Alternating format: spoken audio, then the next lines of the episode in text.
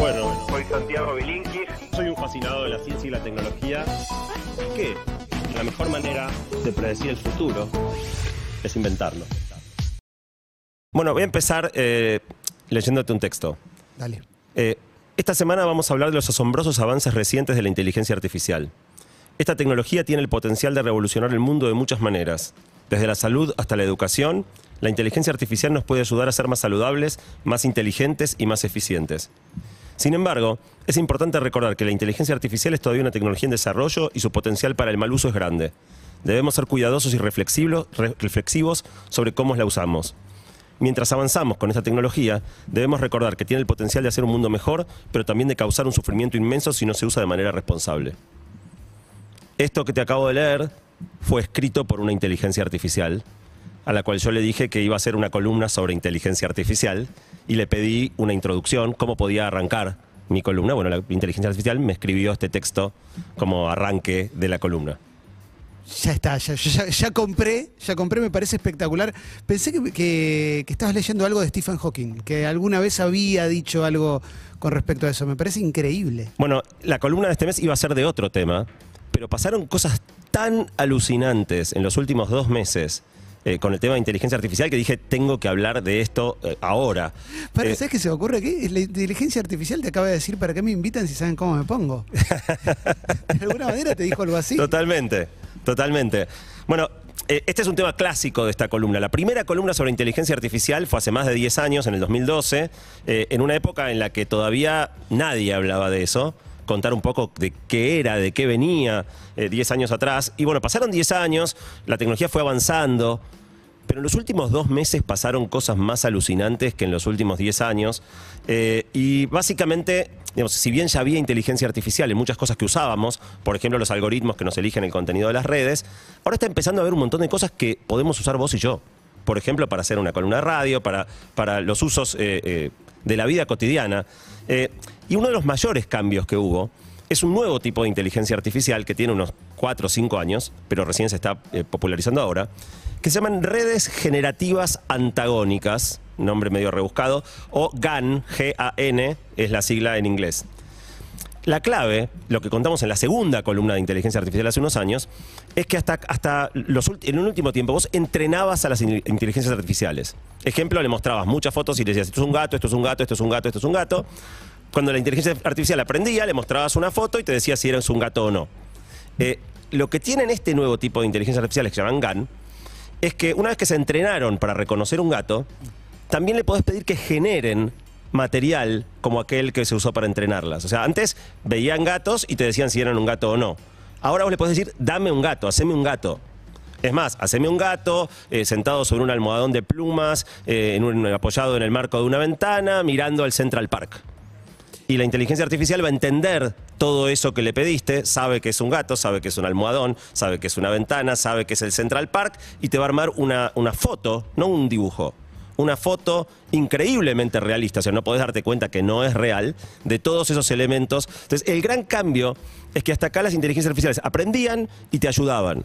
Ahora generan, ahora crean. Ahora, en este momento, a- a- aprovecho esta pequeña eh, pausita, este pequeño punto de aparte para decir que está Matías también en la columna eh, Sí. para, para eh, que sumarse. Y que estoy escuchando muy atentamente, no sé cuánto voy a poder intervenir, más que con la felicidad de estar eh, escuchándote, Santi querido. Bueno, Mati, eh, tengo una sorpresa, así que vas a intervenir, pero más adelante vas Bueno. a intervenir. Eh, Estoy. tengo Estoy algo listo. preparado.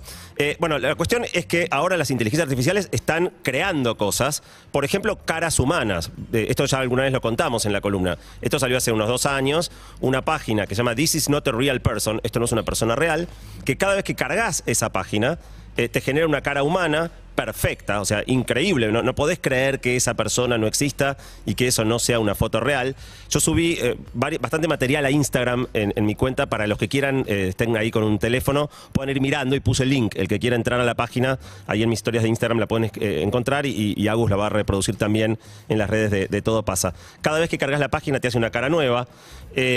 y el mayor cambio de todo esto es una inteligencia artificial que tiene un año nada más, que se llama GPT-3. Perdón, los nombres son todos un poquito silábicos y este. Pero GPT-3. GPT-3 hace lo mismo que esto que hacía con las caras, poder generar caras que no existían, pero con el lenguaje. O sea, inve- ¿inventa voces o inventa idiomas? No, no- No, y- escribe lo que vos le pidas que escriba. O sea, así como yo te puedo hacer una foto de un gato en una ventana con un almohadón, yo, y te sale una foto que decís esto es real. Yo le puedo decir, escribime la introducción de una columna de radio sobre los avances de inteligencia artificial y te escribe un texto que decís esto lo hizo una persona. Claro, es como que quien le encarga un libro a un escritor, ¿no? Como a un periodista. Hacemos una, eh, no sé, hablame sobre la vida de un millonario que hizo tal cosa. Tú. Sí, vos a una persona le podés pedir, mira, armar una redacción tema, tema la vaca. Claro. Dime el comentario de un partido de fútbol que salió 3-1 con dos de Messi y uno de Julián Álvarez contra un equipo ruso. Mira, no se me ocurrió probar eso, pero si nos queda tiempo al aire, entramos y lo hacemos. Le damos esa consigna y te leo lo que la inteligencia artificial nos escriba. Debiera aprender a, a escribir una crónica futbolera por ahí, primero, ¿no? ¿O no? Te, te vas a sorprender, preparado. Matías.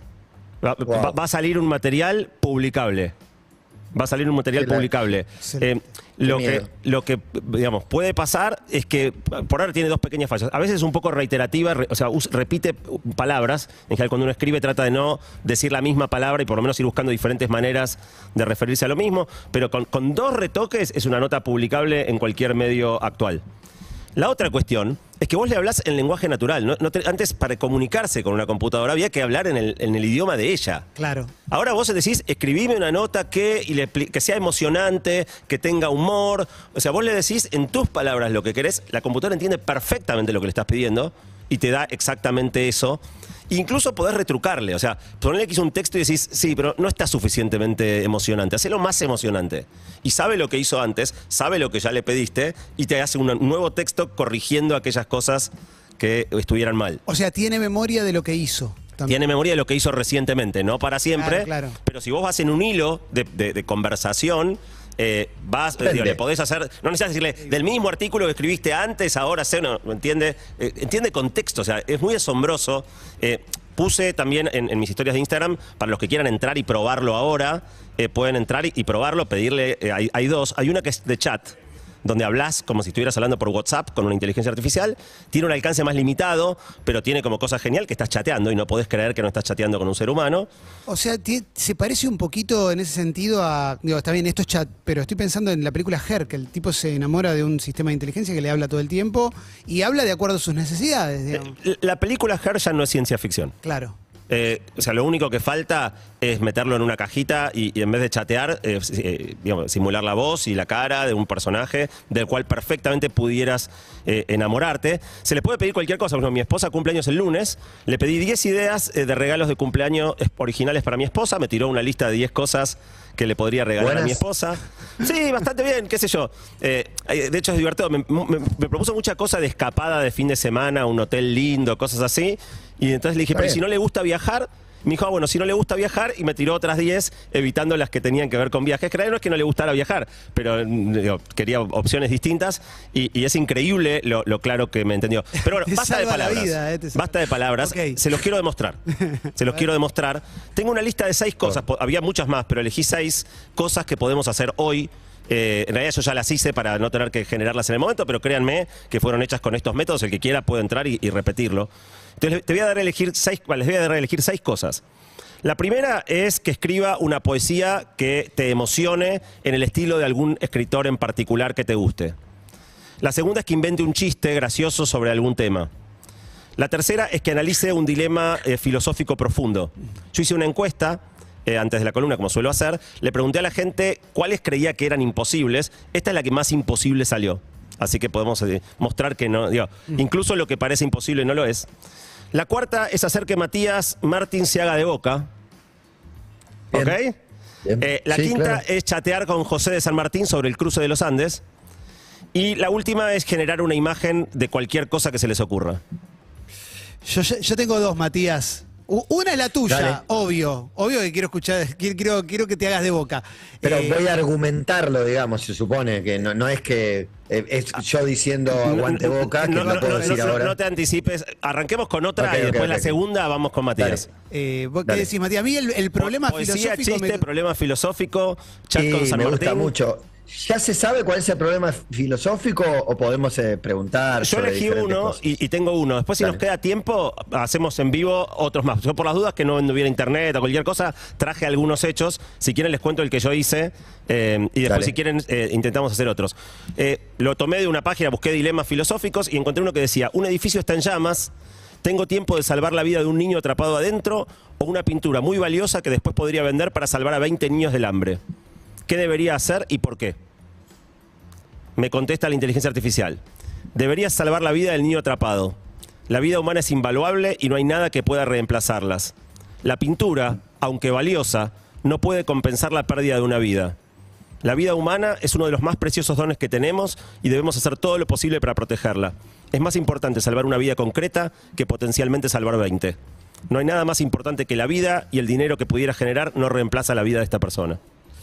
Es emocionante lo que estamos consiguiendo juntos eh, con esta inteligencia artificial. Está claro que obviamente la inteligencia artificial eh, la creamos nosotros y nosotros estamos atravesando por la cultura, porque puede venir alguien que no, digo, no tiene ningún tipo de creencia de lo que pasa después de la muerte y demás, y dice, no, yo salvo la pintura y después salvo a 20 Bueno, por pibes. supuesto, Este eh, al ser pibe- un dilema filosófico, lo sorprendente no es que vamos a decir que la respuesta que la inteligencia artificial te da es la correcta o la única posible, No. pero toma una postura y te la argumenta excelente. Totalmente, totalmente. Eh, y y Excelente. como esto se le pueden preguntar un montón de cosas profundas, este, hasta el sentido de la vida, y te va a dar su opinión o su visión de este tema.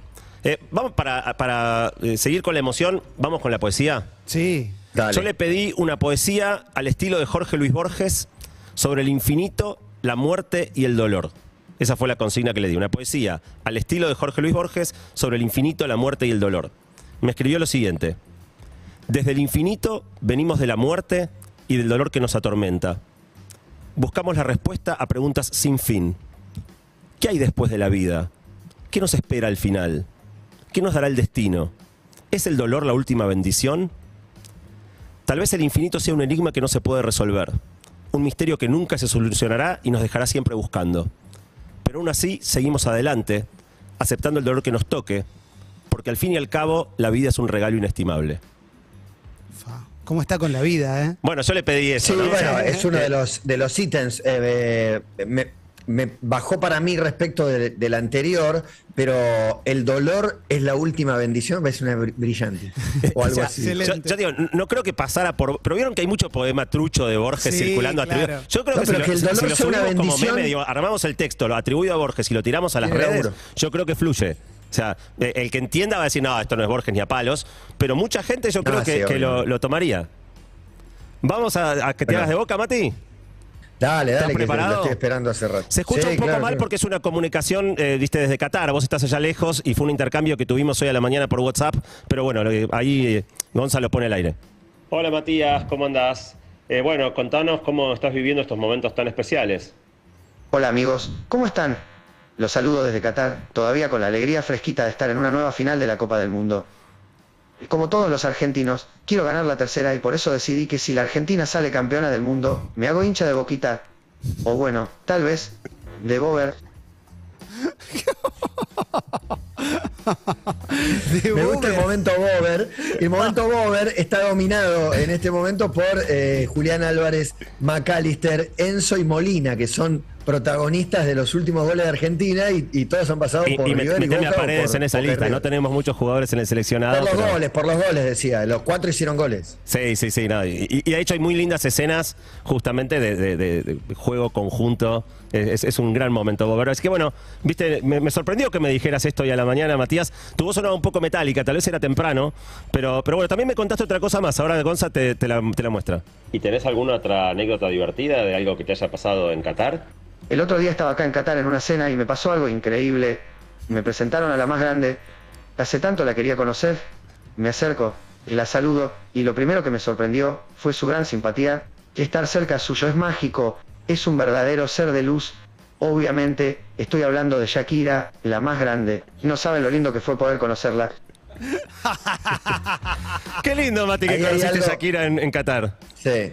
No, eh, ya la conocía porque la entrevisté hace como muchos años, entonces por ahí ahí, eh, pero sí, sí, es, soy yo. Yo creo que soy yo, la, la voz por ahí no es exacta, pero, pero 99,9. Yo te diría eh, que, que la voz eh, para mí es la tuya. Lo que no es tuyo Sí, es, la, mía, cadencia. es la mía.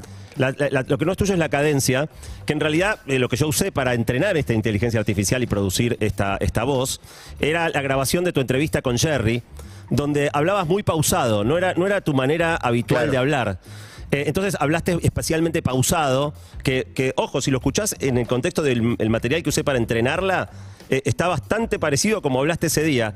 Tiene un toque metálico, producto de que, de que tenía una muestra de audio tuya relativamente chica. Con más audio se te puede sacar, pero prácticamente in- indiscernible.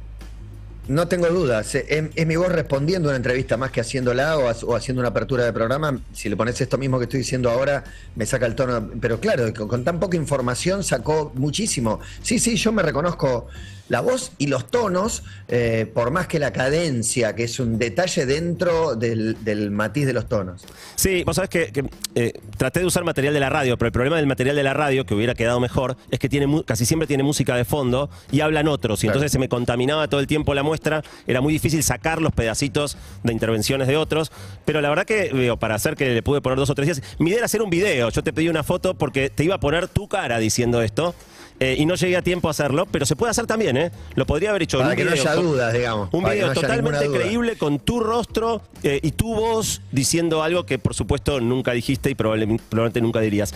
Doy crédito, me ayudaron mucho con esto eh, Diego Fernández Lesac, que es un investigador del Departamento de Computación de Ciencias Exactas de la UBA, dirige el, el Laboratorio de Inteligencia Artificial Aplicada, también es científico del CONICET, y eh, tienen un ta- también un- unos pibes que tienen un startup que se llama Neurasound, que también está cofundado por investigadores en formación de la UBA eh, e ingenieros para hacer esto. Digamos, y están armando productos para, por ejemplo, ayudar a personas que tienen este, enfermedades que les quitan eh, la voz, eh, como el ELA, por ejemplo, Claro. poder sintetizar la voz de Claro. esas personas y que esas personas puedan hablar con su propio tono de voz. Y Santi, ¿esto lo imaginás como de acá a un tiempo, como eh, algo que se pueda, que, que sea de uso común para cualquiera? Digo, más allá de, de- de- de una enfermedad, digo, yo quiero tener una aplicación en el celular que pueda generar algo así, eso, digo, va a estar... eh, Fa- falta muy poquito, falta, faltan meses. Claro. Más, faltan meses. Te diría, lo más difícil ahora que yo hice el proceso para la columna en particular de esto del audio es la base de datos para entrenarla. Claro. Es tener un, si hubiera sido mía, yo me puedo poner a hablar dos horas en un micrófono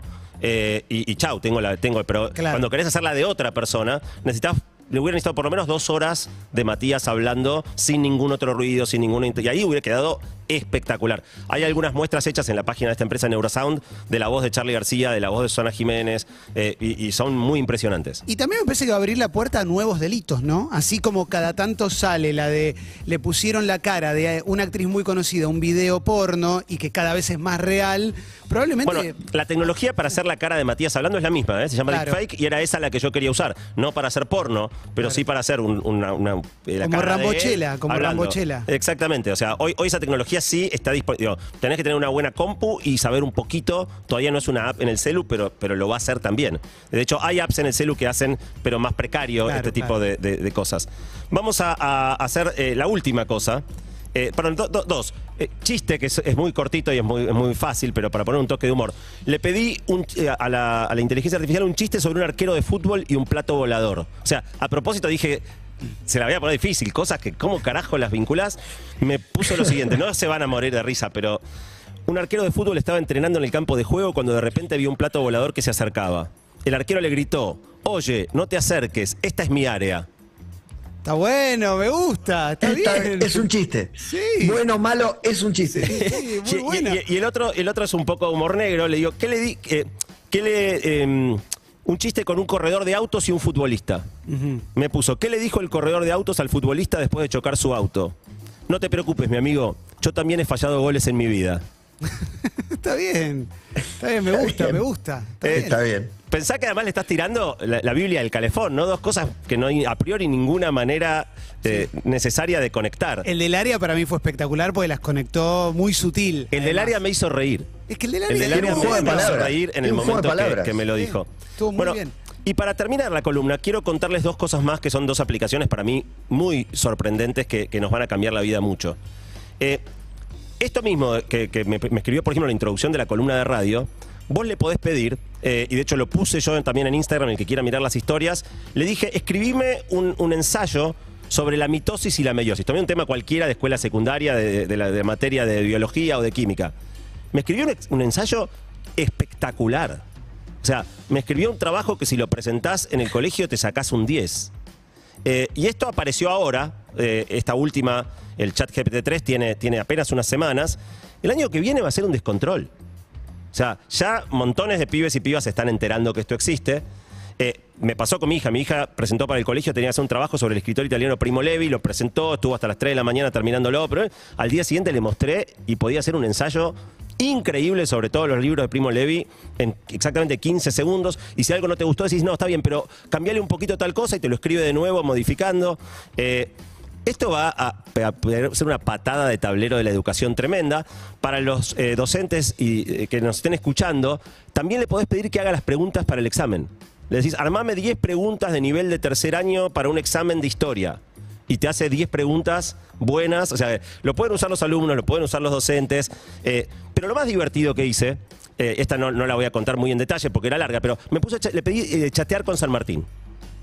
Dije, quiero chatear con San Martín. Me reinteresa. Lo Eh, quiero, me encantaría. Bueno, le pregunté a San Martín por qué cruzó los Andes. Me contestó que, bueno, para intentar liberar los pueblos de América. Le pregunté cuánto tardó la travesía. Me dijo tres meses y pico. Salimos en tal fecha, llegamos en tal otra. Le pregunté qué fue lo más difícil. Me dijo que los desafíos climáticos y los desafíos logísticos. Le pregunté qué hizo, qué fue lo primero que hizo cuando llegó a Santiago de Chile.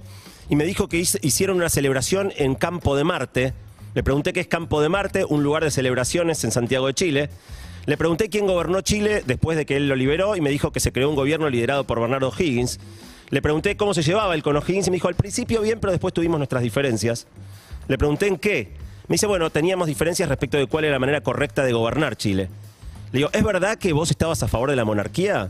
Sí, sí, es verdad. Eh, él favorecía un gobierno, un, un gobierno republicano y yo prefería una monarquía constitucional. Y después dije, bueno, lo voy a trolear un poco. Entonces le empecé a decir, che, ¿cómo era tu relación con Belgrano? No, Belgrano, un, gran patriota, tuvimos un ex... Digo, ¿y no te daba un poco de envidia que Belgrano creó la bandera y vos no? No, de ninguna manera, me dice San Martín. De ninguna manera. Yo estaba eh, orgulloso de ver la enseña patria flameando en todos lados. Digo, dale, decime la verdad, te daba envidia. No, no, te estoy diciendo que no, no me daba envidia. Eh, y después me puse, digo, che, ¿y remedio de escalada? ¿No era un poco joven en el momento que te casaste con ella? Me dice, no, no, eh, cuando yo la conocí, eh, yo tenía 28 y ella tenía 23. eh, así que no era demasiado joven. Y ahí viene el otro tema, que es que a veces mete la pata. Porque él se casó con Remedios de Escalada cuando Remedios de Escalada tenía 15.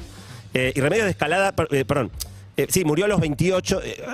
Creo que me dijo que ella tenía 28 y murió a los 23. Una cosa así. O sea, era imposible lo que me había dicho. Y ahí está el riesgo, ¿no? O sea, lo usás para la escuela claro. y en una de esas te clavas un buzón. Pero va a mejorar. Ah, bueno, pero lo presionaste mucho hasta que cometió un error. O sea, le provocaste el error para mí, lo cual está, está buenísimo que, que le preguntes si, si, si no le da envidia. O sea, le- le- está buenísimo. Eh, Bueno, pi- pifió porque tenía miedo de lo canceles, ¿no? Eh, Le tenía miedo a la claro. cancelación. Bueno, vos sabés que es gracioso, porque incluso, por ejemplo, en un momento le pregunté dónde estudiaste, me dijo en el Real Colegio San Carlos, y le pregunté algo que no podía ser, que es, ¿el Real Colegio San Carlos es el mismo que el Colegio Nacional de Buenos Aires? Sí, sí, es el mismo. Che, ¿y quién era tu mejor amigo en, en el, en el secundario? Me dice, Juan José Paso, un gran tipo. Y le empecé a preguntar qué hacía con Juan José Paso cuando estaban en el colegio. No sé, y en esto necesitaríamos, no sé, un Balmaceda, alguno de estos historiadores.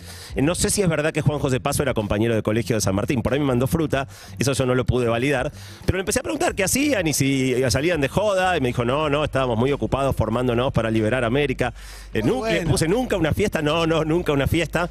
Y la última pregunta le dije, ¿estás siendo políticamente correcto?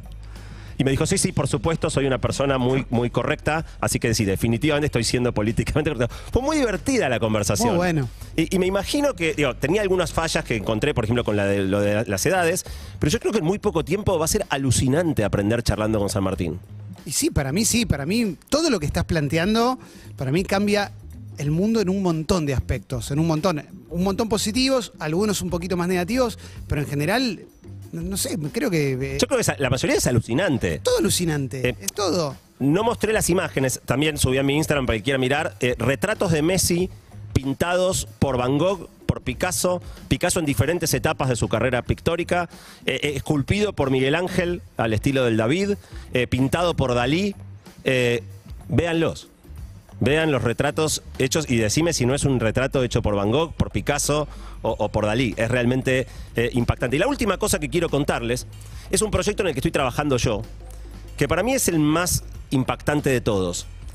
Que es que hoy tenemos backup de casi todo, ¿no? O sea, si te eh, roba- tenés la mala leche de que te roben el celu y podés comprarte otro, un ratito después, como todo está en la nube, vas bajando los contactos, vas bajando el calendario, los mails. O sea, o- en una época si perdías la computadora del celu era demoledor, hoy de casi todo tenés backup. De lo que no tenemos backup es de lo más importante de todo. Si yo salgo de la radio y me pisa un camión, todos mis pensamientos, mi, mi manera de ver el mundo, desapareció, se pierde conmigo. Claro. De hecho, ya hay muchas personas que lamentablemente hemos perdido, cuyas visiones del mundo, sus anécdotas, ya no están. Bueno, eh, de la misma manera que podemos eh, hacer un video con la cara de falsa pero realista de Matías y con su voz, estamos trabajando en hacer una app que la gente se pueda descargar e instalar, donde vayas documentando, grabando videos tuyos, un montón, y después, hoy, hoy funciona con chat. Hoy, hoy, por ejemplo, en el mío hay un montón de videos grabados y vos le- me puedes preguntar por chat, Santiago, ¿cuál es tu equipo de fútbol? Y hoy el app te devuelve un video mío real hablando de todas las cosas que yo haya contestado. Si no es algo que no contesté, te dice, no, no tengo información sobre eso. Cuanto más grabás, mejor funciona. Pero en no mucho tiempo vamos a poder, en base a todos esos videos, tomar la imagen de la cara, emular videos que yo nunca grabé y con mi voz responder cualquier tipo de pregunta que me hagas, aun cuando no haya un video específicamente grabado sobre eso. Eso tiene una aplicación que es, por ejemplo, para celebridades, interactuar con sus fans, te, hago charlar con mi yo digital, pero es un Zoom que vos ves mi cara, ves mi voz y no podés darte cuenta que no soy yo. Obviamente la gente tendría que saberlo, pero, pero la experiencia puede ser completamente realista de interactuar con cualquier celebridad. Pero quizá el uso más interesante de todos es mantener, eh, entre comillas, con vida a aquellas personas que vayamos perdiendo. O sea, hoy, si perdiste un ser querido, vas al cementerio, mirás un cacho de piedra, tratás de hacer un esfuerzo intelectual por conectarte o emocional por conectarte con esa persona.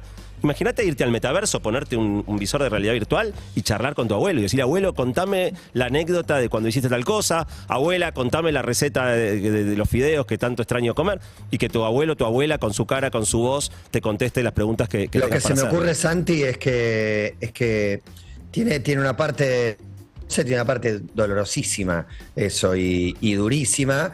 Y lo otro que pensaba es en la importancia de, que avance la ciberseguridad, o no sé cómo se llama, porque como, como alertó Clemen al principio, eh, realmente despierta una cantidad de posibilidades de hacer cosas maravillosas y, y- y también de lo otro, ¿no? De- digo, la ciberseguridad, no, no sé cómo podría moverse en un terreno. Me- Es más, me parece casi inasible para.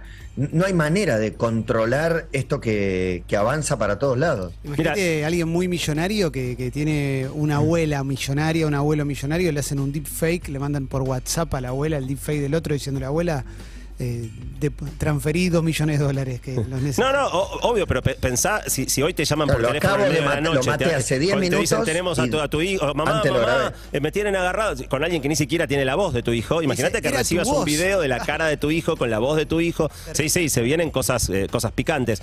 Igual, Matías, eh, especialmente el tema de, de- de extender la vida vi- eh, digital de, de las personas, a mí me parece un proyecto alucinante. Por eso me metí en esto, más allá de que tiene un lado, si querés, creepy, un lado, eh, para mí es- sería alucinante. Incluso hay otras cosas que se pueden hacer en el app, o que se van a poder hacer en el app, que es eh, dejar eh, cápsulas del tiempo. Entonces, suponete que vos sabés que, no sé, tenés una enfermedad terminal y no vas a estar el día que tus hijos sean padres.